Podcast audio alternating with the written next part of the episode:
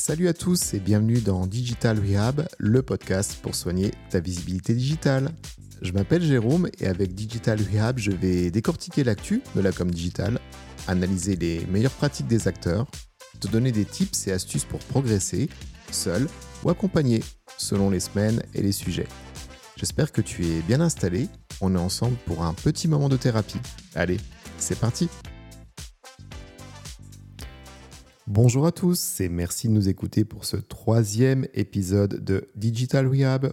Et je dis nous parce que, bah, tout comme les précédents, les petits camarades de jeu n'ont pas voulu quitter le studio. Hugo, Robin, comment allez-vous? Bonjour, c'est à nouveau nous. C'est Encore ça. une fois pour vous jouer un mauvais tour, un très très mauvais tour. Nous sommes de retour. Nous pour sommes vous de jouer retour. un mauvais tour.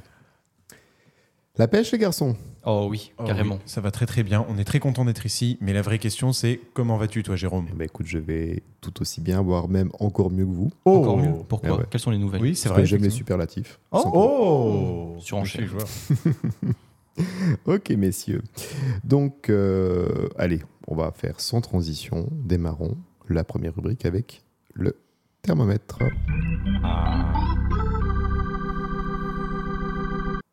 Thermomètre, alors que les températures commencent à baisser, hein, on sent la rentrée arriver. Ah oui, oui, oui. Pour autant, l'actualité market digital, elle, ne refroidit pas.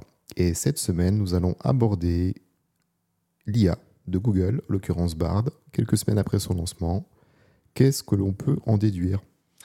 Eh oui, effectivement, c'est vrai qu'on a beaucoup, beaucoup, beaucoup, peut-être un peu trop parlé, euh, pas forcément nous, mais dans le monde du marketing euh, digital euh, globalement, de ChatGPT, mais Google est Mm. bel et bien présent. On a même Ah oui. Apple qui se rapproche un peu plus euh, du, du sujet euh, chaque jour. Et oui, Aïe, aïe, aïe. ça n'a pas encore le Attention, jour, du coup on n'en parle pas. tease, ça Mhm. tease. Effectivement. Mais pour parler un peu plus de Bard, euh, donc une IA, l'IA de Google, on le disait, qui est arrivée il y a maintenant, euh, maintenant un mois. Euh, gros sujet. Euh, on a pu tous un peu le tester, avoir Mhm. les premiers retours. C'est vrai que directement après sa sortie, ça a été euh, pas mal euh, critiqué dans le sens où euh, peut-être un peu moins bien que ChatGPT. Moins pertinent, peut-être. Ouais, ça dépend en fait euh, simplement de l'usage qu'on en a, je pense. Je pense que des retours qu'on a pu le faire, Jérôme, Bon, écoute, à mon niveau, pour les quelques tests que j'ai faits, j'ai vu des, des belles hallucinations. Ah oui. Ah. Tu vois, par exemple, euh, en voulant me renseigner sur l'agence dans laquelle je travaille, eh bien, j'ai été considéré comme fondateur. Alors, je ne le savais pas. eh ben, c'est peut-être une bonne des, nouvelle. des parts à récupérer, mais en tout cas, voilà. Voilà, on demandera au patron. Bon, en tout cas, c'est peut-être perfectible et peut-être moins optique euh, ce que propose OpenAI avec GPT, mais pour autant, c'est accès direct, contrairement à ce que propose Ouais. euh, Microsoft avec euh, pas Bing, Ouais. même si ça reste euh, du chat GPT, mais nativement utilisable par les utilisateurs Microsoft. Tu as besoin d'être sur leur propre moteur de recherche et tu as besoin Mhm. d'utiliser leur propre navigateur avec, euh, j'ai même oublié son nom, Microsoft Edge. Edge, Edge, je te remercie. Je l'utilise vraiment pour, Pour installer en Google fait, Chrome. se limite à ça. Donc, euh, oui, bon, bah voilà, Bard, on verra comment ça évolue, mais pour Ouais. l'instant, euh, Mm. bon, allez, on va pas être trop critique, mais pas fifou. On Voilà. mieux faire. On ne va pas être critique parce que sinon, ça va barder. Ça va pas. Oh, elle est très bien celle-là. Pas mal celle-ci. Hein Vous Eh l'attendiez oui. Ah, J'étais pas très vif sur les Non. samples, mais euh, On apprécie toujours les petites blagues comme ça, les petites touches d'humour. Voilà, c'est ça. Petite Voilà. touche d'humour, toujours sympa. À quoi on passe maintenant, Jérôme? À ton avis? Eh ben, je crois que Ah. c'est l'heure d'aiguiser les couteaux. Les couteaux, effectivement. Petit jingle donc pour le scalpel, scalpel qui est, on va le répéter trois à quatre fois, puis après on s'abstiendra. Un petit peu nos coups de cœur sur les acteurs du marketing digital, c'est ceux qu'on suit avec passion chaque semaine. On vous en fera découvrir de nouveaux dans leur domaine respectif. Et le scalpel de la semaine est dédié à une jeune femme qui est Nina Ramen.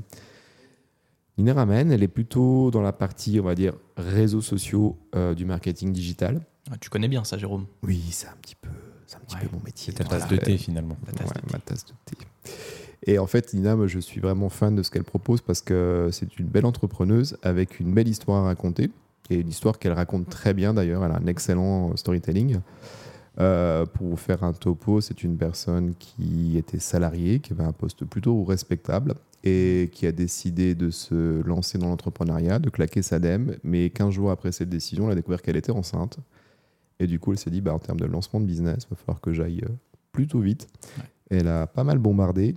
Et actuellement, Nina, bah, c'est je ne sais même plus combien de milliers de followers sur LinkedIn. C'est une rédactrice qui a fait un ouvrage pour expliquer le storytelling et le copywriting. Donc c'est un excellent bouquin pour l'avoir lu. Et euh, Nina euh, a, on va dire, dans ses axes, dans ses valeurs, des domaines qui sont assez forts. Il y a l'inclusion, mais aussi euh, la volonté de mettre en avant les femmes dans le domaine du market digital, ce qui fait que les formations qu'elles vont proposer, ces bootcamps notamment, ne sont accessibles qu'aux femmes. Et pour suivre un petit peu les baromètres en termes de performance, on va dire, des influenceurs sur euh, les réseaux, notamment sur LinkedIn, il y a beaucoup de produits je, les appelle le produit, c'est un peu réducteur, mais en tout cas de- d'élèves, de, disciples de Nina qui montent petit à petit, ce qui montre que sa formation est visiblement bonne. Mais par contre, voilà, je ne suis pas un garçon pour pouvoir la tester. Je crois que tu en parlais d'ailleurs dans l'épisode précédent. Mais oui, c'est ces ça, élèves. Ouais, ouais. Effectivement, je parlais de. La boxeuse, pour ceux qui s'en- pour ceux qui s'en rappellent. Voilà, c'est ça. Soda. Et en fait, c'est son kangourou euh, qui est une illustration de son podcast. Mais euh, je dirais que pour quelqu'un qui veut appréhender le storytelling, on l'avait parlé dans l'épisode 2 avec l'importance de la marque personnelle. Si vous avez envie d'un ouvrage, allez, top 1. Dégotez le bouquin de Nina. Et si vous voulez vraiment faire une emphase spécifique sur LinkedIn et que vous voulez quelque chose peut-être d'un petit peu plus humoristique, un peu plus léger, il y a Dorit aussi qui a fait quelque chose euh, qui s'appelle euh, qui s'appelle Je le mettrai dans la description. Pas peut-être- mal, petit rebondissement. Petite indication pour nos auditeurs. Comment écris-tu Dorit? Je sais que parfois c'est pas facile de Ah, relever les gens dont on parle. Dorit, sur, bah, euh, c'est D-O-R-I-T-H. voilà. Mais effectivement, je vais me noter de mettre les différents ouvrages de ces personnes en description de ce podcast. Et voilà. C'est pour vous. C'est pour nous plutôt. Mais pour vous. C'est pour tout le monde. C'est pour tout le monde. Nous sommes très inclusifs. C'est pour nous, nous tous. Voilà, Déjà l'heure du bloc, je l'entends. Vous l'entendez? Entrons dans le bloc. Vous avez des théories ou chaussures avant? Bien entendu. Nous ne portons pas de chaussures. Nous avons tous que des masques chirurgicaux. Tout à fait. Et c'est parti. Ok. Donc pour cet épisode 3, on est parti sur un aspect du marketing digital qui est quand même important, qui est l'analyse du trafic de votre site internet. Si vous avez votre site, c'est une bonne chose. Si vous l'alimentez en contenu, c'est encore une meilleure chose.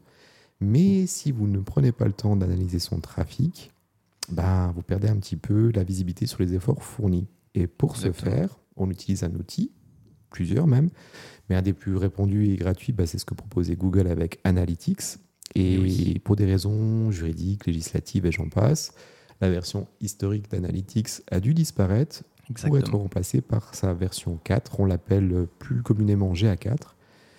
Et GA4 ayant maintenant quelques semaines d'utilisation, on va laisser la parole aux experts pour donner leur ressenti sur GA4.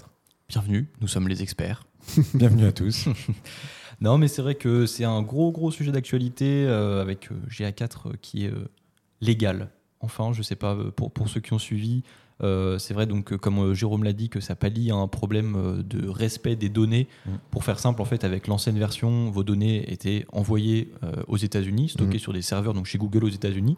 Le problème, c'est que euh, monsieur le gouvernement, monsieur Biden en l'occurrence, et ses prédécesseurs d'ailleurs, peuvent se permettre de piocher dans n'importe quelle base de données de Ouais. n'importe quelle entreprise américaine, et donc d'avoir des infos sur vous euh, grâce à votre adresse IP, qui est donc Mhm. stockée chez Google. Et donc voilà, ils peuvent avoir n'importe quelle information, euh, n'importe quand, euh, quand ils veulent, où ils veulent, sur vous. Ce que, ce que ne, ne tolère pas donc la CNIL. Mais du coup, gros sujet d'actualité, puisqu'on a été obligé, à partir du 1er juillet 2023, euh, de n'utiliser que GA4, qui était censé être donc la réponse à ce problème donc de respect Mm. des données. Et donc, c'est entré en vigueur, comme j'ai dit, 1er juillet euh, 2023.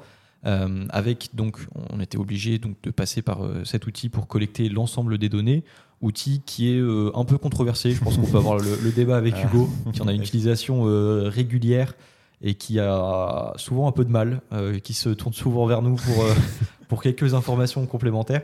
Mais voilà, c'est vrai que c'était une. pour ceux qui utilisaient l'ancienne version, il Ah fallait reprendre la main, tout Le- simplement. Le paradis finalement. On l'appelait UA plus communément. Voilà, c'est ça. Le, le Les données remontaient en quelques minutes. Voilà, c'est vrai que ça a un peu changé. Bien plus d'informations. Voilà, c'est Ce ça. désormais plus le cas. Voilà. Après, chacun y trouve son compte. C'est vrai qu'on a la possibilité de se plonger beaucoup plus en profondeur dans, Oui, euh, dans l'analyse de vos données. Euh, savoir, euh, voilà. en fait, euh, GA4 a pour but de beaucoup plus se concentrer sur l'utilisateur et non plus sur le, à pour l'ancienne version les pages visitées de votre site internet, etc. Donc on a beaucoup plus de contrôle sur euh, d'où viennent les utilisateurs, combien de temps, enfin par quel canal finalement, combien de temps ils sur votre site, quelles actions ils, quelles actions ils font, est-ce qu'ils font des actions importantes qu'on appelle des conversions? Donc ça évidemment vous pouvez les mesurer avant, Euh, mais c'est beaucoup plus poussé. On a no- notamment des nouvelles méthodes de comptabilisation. Je sais donc euh, quand vous avez évidemment un site internet, que ce soit par exemple, euh, peu importe, hein, que ce soit un site de e-commerce ou, ou par exemple si vous, prenez des rendez-vous, des demandes de devis, la méthode de comptabilisation donc de ces, de ces conversions a changé, c'est-à-dire que sur UA, ça c'est un des changements majeurs, donc l'ancienne version, on se, euh, quelqu'un qui venait sur votre site internet, voilà, vous avez des demandes de devis, euh, une personne venait et remplissait euh, deux demandes de devis à la suite. Voilà. Une première demande, elle trouvait pas son compte, elle en refait une, par exemple. Euh, une seule compte- euh, conversion était comptabilisée, ce qui peut euh, voilà, euh, porter préjudice ou Mhm. voilà, le- Il faut c'est les chiffres finalement. voilà, c'est Ouais. ça, c'est un peu moins précis. Et donc avec cette nouvelle version, donc GA4, on a la possibilité de changer cette méthode de comptabilisation. Et donc en l'occurrence, dans mon exemple, on aurait donc deux conversions, ce qui permet euh, un, suivi plus précis. Ok, Voilà. donc précis, mais plus flatteur ou plus restrictif euh, J'utilise assez peu à mon niveau. hein, Ouais. J'analyse rarement le trafic, à part pour quelques reportings sur des données vraiment sommaires, mais euh, j'ai conscience que GA4 est- fait parler de lui. Ouais. Euh, bon, visiblement, c'est- le temps de retrouver c'est petit, mais en dehors du législatif, voilà, bon, c'est hébergé, je présume, sur des serveurs européens, donc du coup conforme avec la CNIL. Euh, en quoi c'est le problème? Pourquoi ça vous embête tellement, vous qui l'utilisez au quotidien, en fait? GA4 dans son ensemble Ouais. Bon, alors, moi, globalement, euh, j'ai suivi, euh, enfin, ça fait quelques temps que je suis sur la migration donc, de UA à GA4, donc euh, j'ai pu facilement, euh, enfin, plus facilement, on va dire, que certains prendre euh, en main. J'étais euh, obligé, contraint finalement, parce que de toute façon, euh, On n'a pas eu le choix. voilà, par des, par des, euh, des, des Tu objectifs. étais l'élu. Voilà, c'est ça, des, des objectifs euh, personnels, ou alors euh, parce que tout simplement, il fallait si. euh, Ou des disclaimers tout simplement qui Oui. t'annoncent que cette propriété, Voilà, euh, c'est ça se façon. collecter des données. voilà, notamment des gros bandeaux rouges affichés euh, dès qu'on arrive. Et un chronomètre. Un chronomètre, on a eu le Un compte à chronomètre. rebours, pardon. C'est vrai, effectivement. Ouais, ça c'était super anxiogène parce que c'est Ah vrai oui. que Ah c'était ouais. pas mon quotidien, mais entre les mails qui t'annoncent que c'est bientôt une nécessité et quand tu allais faire un tour sur. Analytics, t'as l'impression que t'avais une bombe. C'est la fin du monde, quoi. Ouais. Mais non, mais du coup, euh, de toute façon, tout le monde a été obligé pour euh, conserver le- l'analyse de ces données. Globalement, moi, j'en ai un, j'en tire une plutôt bonne, euh, bonne expérience. Certes, certes un peu complexe par moment, que ça nécessite peut-être un, mais je dirais peut-être un peu moins, euh, un peu moins accessible pour les amateurs, on va dire, ou les personnes qui s'y connaissent un peu moins, notamment avec les rapports. euh, si vous avez fait un tour sur euh, donc GA4, Mm. avec les rapports personnalisés, etc. Euh, c'est vrai qu'il faut un peu plus se pencher sur, sur le sujet pour bien comprendre, aller chercher les données un peu plus loin que, que sous vos yeux. Voilà, Hugo, je sais que peut-être toucher deux mots parce que je sais que voilà, tu as rencontré quelques problèmes. Euh, Euh, oui, voilà. effectivement, je pensais euh, euh, que malgré le compte à rebours, c'était du bluff et que je pourrais garder cette version de, de, de l'ancien Analytics, de UA. Euh, bon, effectivement, comme euh, bah, Robin, je pense que tu as déjà une expérience là-dessus. Il y a certains comptes qui continuent à collecter des données. Bon, c'est minoritaire puisque, euh, Ouais. par exemple, celui sur lequel je travaille ne le fait pas. Voilà. C'est super. Mais c'est vrai que, ce- ouais, comme tu le dis, sur, les, sur, les, sur certains gros comptes, on a que, donc normalement à partir du 1er juillet, donc UA euh, Mm. s'arrêtait, on a arrêté de collecter les données, C'est ça. Euh, mais on s'est rendu compte que sur certains comptes, les données continuaient d'être enregistrées. Que ce des gros comptes au Ouais, passage. hein. notamment, notamment des gros comptes, c'est vrai. Toi, en l'occurrence, c'était pas le cas. Ouais. non, malheureusement. Mais euh, oui, effectivement, comme euh, je l'avais mentionné, c'est vrai que les, les données qui remontent en plus de 24 heures, bon, on s'y fait. hein. de toute façon, euh, voilà, on n'a pas forcément le choix. Mais c'est assez déroutant quand on passe de allez, un quart d'heure grand maximum à plusieurs, plusieurs, plusieurs dizaines d'heures. Euh, c'est assez impressionnant. Mais comme l'a dit Robin, il y a des options de personnalisation qui sont assez poussées, notamment dans la création de, de rapports personnalisés et qui sont vraiment appréciables quand on Mhm. les comprend et qu'on arrive à, à faire quelque chose à, à notre image. Et euh, c'est vraiment du coup un très bon outil que dans tous les cas, il, il faut savoir appréhender parce Mhm. que c'est une obligation et on ne peut pas travailler autrement. Enfin, il y a d'autres outils évidemment qui existent, mais euh, du coup, on n'a plus que GA4 et UA concernant les outils de Google. Donc euh, voilà, je vous recommande de- de- d'approfondir parce qu'il y a vraiment beaucoup d'options de personnalisation. Alors, tu parlais d'alternatives. Moi, j'essaye de me faire un petit peu le béotien et puis aussi de me mettre dans la peau des auditeurs. Mhm.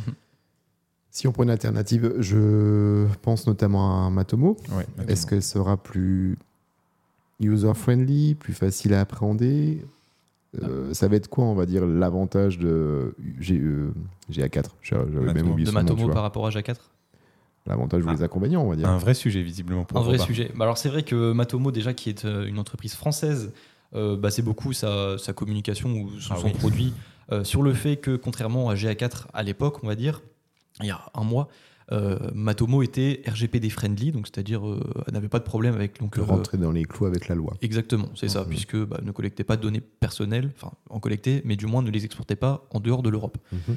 Euh, Donc ce- les données étaient moins fatiguées puisqu'il y avait moins de trajets à faire, euh, pas de bateau à prendre ou d'avion. Donc euh, c'est- Not- c'est Elle est pas mal pas celle-là. mal celle-ci. hein. On la ne l'attendiez pas. Et voilà.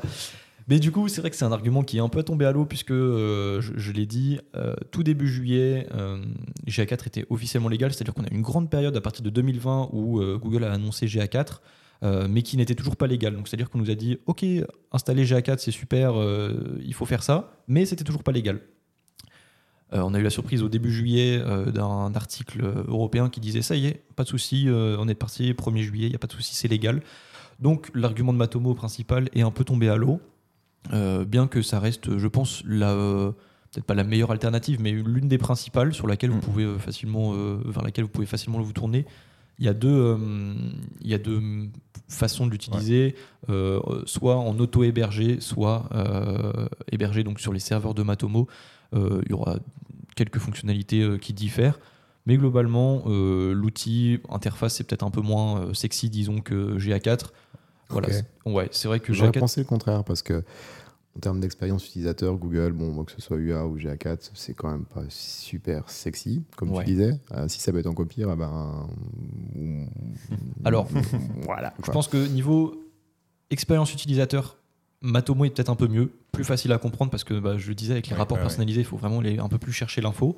Mais niveau euh, euh, interface, user interface, donc UI pour les plus connaisseurs, c'est, je trouve, GA4 plus sympa, euh, plus frais. euh, on a un fond, euh, un fond euh, clair, blanc. euh, les catégories, enfin, je, je trouve ça plus sexy GA4, mais peut-être un peu moins euh, compréhensible euh, de prime abord. Ok, d'accord. Alors, on a fait un petit peu euh, les caractéristiques de cette version 4 de Google Analytics. Mhm. J'essaie de me mettre dans la peau de quelqu'un qui serait vraiment à la bourre.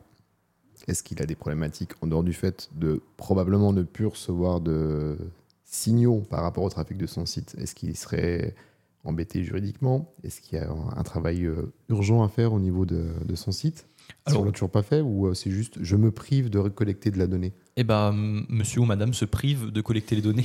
C'est bien dommage. Bah ouais, clairement. Pas, pas vraiment de, de restrictions ou de- d'obligations. Euh, chacun est libre de collecter ou non ses données. Mm. Euh, on recommande vivement de le faire, évidemment. Mais euh, vous n'êtes pas dans l'illégalité la plus totale. Euh, si, de toute façon, vous utilisez UA, euh, bah, ce n'est plus d'actualité. Normalement, Voilà. à moins que vous soyez un gros compte, comme on l'a dit, vous ne collectez plus de données. Donc, euh, donc voilà, on vous recommande de passer sur GA4, mais aucune. euh, voilà, n'ayez pas crainte, pas de problème. Ok, super. Hmm, je me demande si on n'entendait pas l'ambulance qui passait. C'est peut-être l'ambulance de Matomo qui s'est pris des coups. Pas mal. Ouais, non, celle-là. non, vous êtes trop gentil, elle n'était pas très bonne. Et puis j'ai rien contre Matomo en plus. Ok. Eh bien, est-ce qu'il y a d'autres sujets avec euh, Google Analytics à aborder? Eh ben, c'est un sujet qui est complexe. Donc Oui, je pense que très complexe, ouais. euh, ouais, je pense que pour les, euh, les moins initiés, les non initiés, euh, Qu'est-ce que tu conseillerais, toi, Robin? Genre, je veux me remettre à niveau, quelqu'un qui est très didactique, qui explique les choses très simplement et qui pourra me, de comprendre assez rapidement ce qui se passe. Ben, je recommanderais évidemment de se tourner vers un expert, quelqu'un Ouais. qui, qui, qui s'y connaît, parce que comme je disais, c'est un peu plus compliqué à comprendre. Je pense que je l'ai assez répété. Après, vous pouvez facilement, je pense, trouver euh, des, des tutoriels sur YouTube. Je pense Ouais, que la ouais, vague ouais. de tutoriels, euh, voilà, ça a été la toile YouTube a été sûrement inondée. Mhm. Euh, mais voilà, dans le cadre où vous avez un sujet, euh, un projet euh, qui soit euh, un peu plus compliqué, on va dire, que les autres, ou pas forcément d'ailleurs, Mm. c'est vrai que se tourner vers un, vers un expert ou quelqu'un qui, qui maîtrise le sujet euh, est vivement recommandé. Voilà, ok, voilà. d'accord. Après, je tenais aussi à dire qu'il y a pas mal de ressources Google. Bon, Ouais, après, clairement. elles sont ce qu'elles sont, parfois inco- compréhensibles ou non, mais il y a pas mal de ressources Google qui existent aussi euh, pour euh, se former et approfondir le sujet. Et puis, et puis c'est vrai que hum, personnellement, même au début, au tout début de, de GA4, euh, quand on a commencé à voir les premiers tutos, que j'ai commencé à me pencher sur le sujet pour euh, migrer, euh, migrer euh, certains comptes, euh, j'ai pris euh, l'habitude, la mauvaise habitude de suivre bêtement des tutoriels. Mhm. Euh, ce qui peut être avéré euh, très bien si votre compte est assez euh, simple d'utilisation, voilà, qu'il n'y a pas, pas de fonctionnalité particulière, etc. Euh, mais quand euh, vous pouvez avoir aussi des mauvaises surprises, c'est-à-dire qu'en suivant un tuto, vous dites ah, bah, super, ça va marcher, vous arrivez, vous finalisez tout, vous avez passé plusieurs longues dizaines de minutes souvent, et vous arrivez et ça fonctionne pas, euh, là souvent vous êtes un peu, un peu dégoûté. Donc euh, voilà, clairement. Ça. Mieux vaut comprendre que suivre bêtement du coup, Exactement. un, un tutoriel. Ok. Enfin, après, tout dépend de votre situation. mais, euh, voilà. Si on résume, GA4, c'est obligatoire Exactement. parce que sinon vous ne connectez pas vos données. GA4, c'est pas forcément évident, bien que vous puissiez vous documenter et tout à fait apprendre la chose. Mhm. Et GA4, on en a fini, tout simplement. Au revoir GA4. Au revoir GA4. Bah non, non. Au revoir UA, du coup. Au revoir UA. Au revoir UA. Est mauvais. Non. Ah, J'ai mieux. Adieu UA. Au revoir GA4. Ok, super. Pas mal, pas mal. Messieurs, on arrive gentiment à la fin de cet épisode. Je suis très triste. Tu es très Moi triste. de même. T'inquiète pas, on se reverra bientôt. Alors doute pas. Et en plus, tu me tends une perche. Oula. Je pense que si vous revenez gratter à ma porte au prochain épisode, eh ben vous ne serez pas les seuls. On Oh. accueille un invité. Oui, effectivement, chérie on va essayer ponctuellement de recevoir des invités pour nous partager, euh, qui nous partagent pardon, leur expérience concernant leurs problématiques vis-à-vis du digital.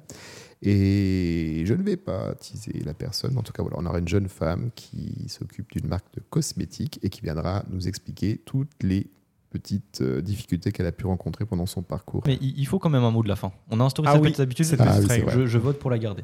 Euh, je vous laisse commencer parce que cette fois je l'ai pas. Il me, saute- il me vient pas à l'esprit. Ah, C'est pas vraiment un mot, c'est un acronyme, mais je dirais UA, car je l'ai beaucoup aimé. Un peu de nostalgie. Effectivement. Donc moi, ce sera récurrence.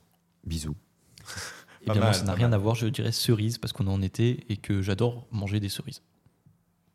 Ça, c'est l'information du podcast. Je ça pense. vaut ce que ça vaut. Une belle information, une mine d'or. Ok, merci à tous pour votre écoute. Des bisous les garçons et à la semaine prochaine. À plus. Salut. C'est déjà la fin de cet épisode. J'espère que tu l'as apprécié. En tout cas, j'ai adoré l'enregistrer.